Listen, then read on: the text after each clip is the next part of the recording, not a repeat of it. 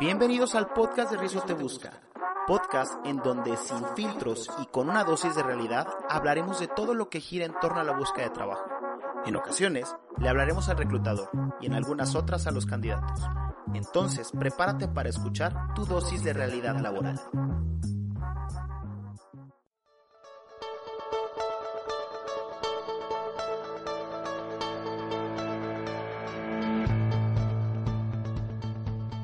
Bienvenidos a un capítulo más de su podcast de Rizo Te Busca.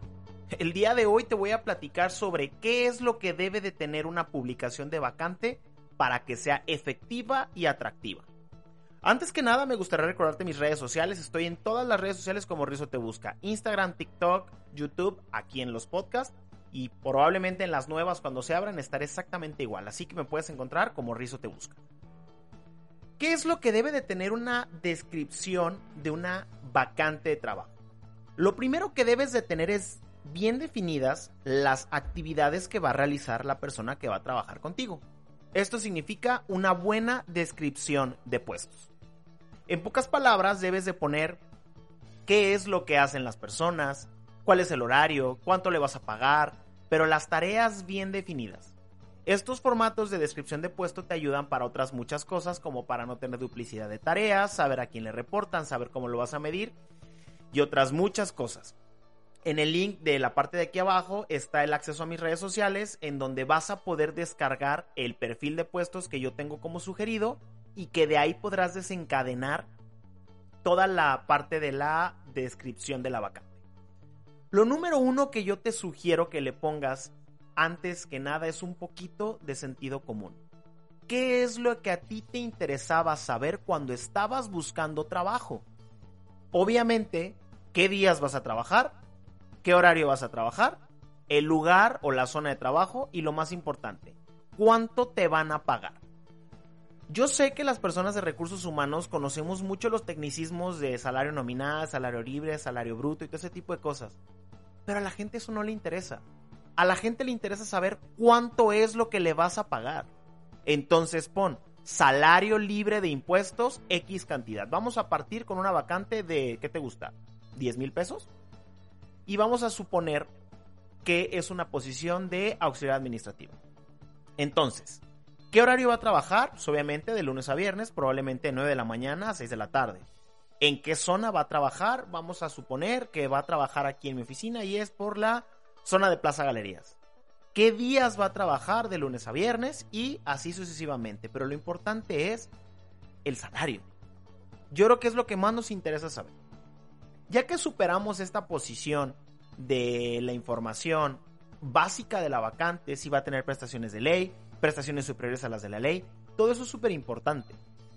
Ojo, aquí yo ya pongo algunas como trampas o como situaciones en las que detecto si la persona lee o no completo porque yo pongo la siguiente instrucción. Favor de leer completa las, los requerimientos y si cumples el 80% como mínimo, postúlate. Entonces pongo actividades. ¿Qué va a hacer esta persona? Pon las actividades principales que son las que tienes en tu descripción de puesto. Ejemplo, publicar vacantes, eh, hacer filtro de currículums, hacer entrevistas, hacer referencias laborales, en dado caso que fuera una persona para recursos humanos o reclutamiento y selección de personal. Si va a ser una persona para contabilidad, pues eh, eh, asientos diarios, libros contables, elaboración de facturas, pero que sean las actividades principales. Te vuelvo a decir, reclutador o reclutadora, ponte en el lugar del candidato y recuerda qué es lo que tú querías saber. Ahí te invito a que pongas las actividades pues más importantes que debe de tener esta persona. Esta posición o algo así por el estilo. Aquí es en donde tú te puedes dar cuenta que estás pidiendo demasiadas cosas por el salario si es que en tu descripción de puesto no fue de esa manera. Un punto muy importante es, si vas a ofrecer comisión o bonos de productividad, trata de ponerle en las actividades qué es lo que se va a medir para que se gane el bono que anteriormente pusiste, si es que así es el caso. Pero después de esto, te invito a que si le vas a poner conocimientos o aptitudes, le pongas palabras básicas de comprender. Si bien estas son posiciones rápidas por cubrir o son posiciones que quieres cubrir de manera rápida, te invito a que busques hacer este tipo de cosas más accesibles para las personas. Porque si bien están buscando trabajo, debes de poner palabras que para ellos sean fáciles de comprender y fáciles de recordar para que cuando les llames no te digan, ay, es que no recuerdo la vacante para la que me postule, ¿me puedes dar más información? Ahí tú le dices, oye, te publicaste mi vacante, ejemplo, contador, zona Los Colomos. Yo utilizo la zona para dos cosas, para que desde un principio una persona sepa identificar rápido si vive o no cerca de la posición y como yo cubro muchas vacantes, rápido identifico de qué vacante de contabilidad, porque yo, por ejemplo, tengo cuatro o cinco vacantes de contador. Le pongo obviamente que es para un despacho fiscal, toda la parte está de, los principales, y ahí es en donde a lo mejor pongo un requisito. Si necesitas que esté titulado, pues como requisito no negociable, título profesional. Ahí es en donde tú vas a jugar con esta parte. En la parte de actividades te invito a que pongas las máximo 10 o 15 básicas de la vacante que son las actividades diarias. Si le vas a poner competencias o habilidades, trata de buscar palabras que no sean las comunes como puntual, facilidad de palabra y todo este tipo de cosas que ya están muy gastadas. Aquí tu reclutador te vas a hacer más fácil la chamba porque si publicaste bien las cosas y publicaste bien la vacante, a ti van a llegar personas que están bien prefiltradas por ellos mismos porque las actividades que tú marcaste como básicas y necesarias las van a saber identificar. Ahora, otro punto súper importante. Si tú estás poniendo actividades principales o actividades básicas y quieres poner a lo mejor alguna actividad secundaria que también para ti es importante pero no es diaria, ponle actividades que no son diarias o actividades secundarias o actividades que no son repetitivas o algo así por el estilo. Te recuerdo, trata de describir de la manera más sencilla lo que las personas van a hacer. Entonces, ya que llegaste a esta parte, yo al final de mis vacantes siempre les pongo la siguiente leyenda. Si estás interesado en esta vacante y cumples con los requisitos, te puedes postular por este medio en caso de que sea una vacante que esté publicada en alguna bolsa de trabajo como Computrabajo, Indeed, Talenteca, OCC, de las que en algunas ocasiones he hablado. Yo tengo un mecanismo en la que las personas o candidatos pueden mandarme también un mensaje de WhatsApp. Entonces les pongo lo siguiente. O también puedes enviarme un WhatsApp con la palabra clave. Ahí utilizo hashtag y ejemplo contador pongo el número telefónico o les pongo ingresa a este link.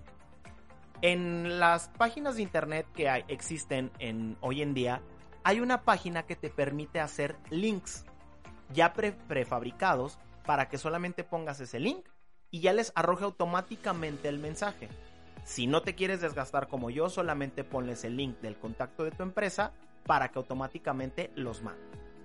Yo tengo un mecanismo en el que el mensaje de bienvenida, porque tengo WhatsApp Business, les da ciertas instrucciones previas. Ejemplo, mandar el hashtag de la vacante e inmediatamente les solicito el currículum. Posteriormente les pido que vean algunos videos y que por favor se registren en un formulario debido a que ese proceso para mí es muy importante. Ahora, ¿te quedó alguna duda? ¿Tienes algún comentario que hacerme respecto a estos temas? Por favor házmelo saber. Así de rápido es llenar una vacante que sea atractiva para los candidatos. Procura ser lo más sencillo posible, haz las cosas fáciles. Te recuerdo, el que está buscando a los colaboradores eres tú y el que se puede hacer más fácil la tarea de buscar y encontrar eres tú. Y aquí es en donde comienza, porque si tú estás teniendo candidatos que no cumplen con tus requisitos, te invito a que revises las postulaciones y lo que estás poniendo en ellas. Parece algo sencillo, parece algo lógico, pero en muchas ocasiones se nos olvida hacer este tipo de cosas. ¿Qué opinas al respecto? Déjamelo en los comentarios. En la parte de abajo de la descripción te voy a poner una cajita en donde puedes, perdón, un link eh, donde vas a poder descargar una plantilla que te voy a regalar total y completamente gratuita como ejemplo de descripción de puesto y también una plantilla en Word de la información, te voy a poner un ejemplo de una vacante que a lo mejor tú vas a poder solamente cambiar. Como siempre te digo, espero que estos consejos te sirvan en tu búsqueda de candidatos. Y, como también siempre te digo, nos escuchamos en próximos episodios. Hasta luego.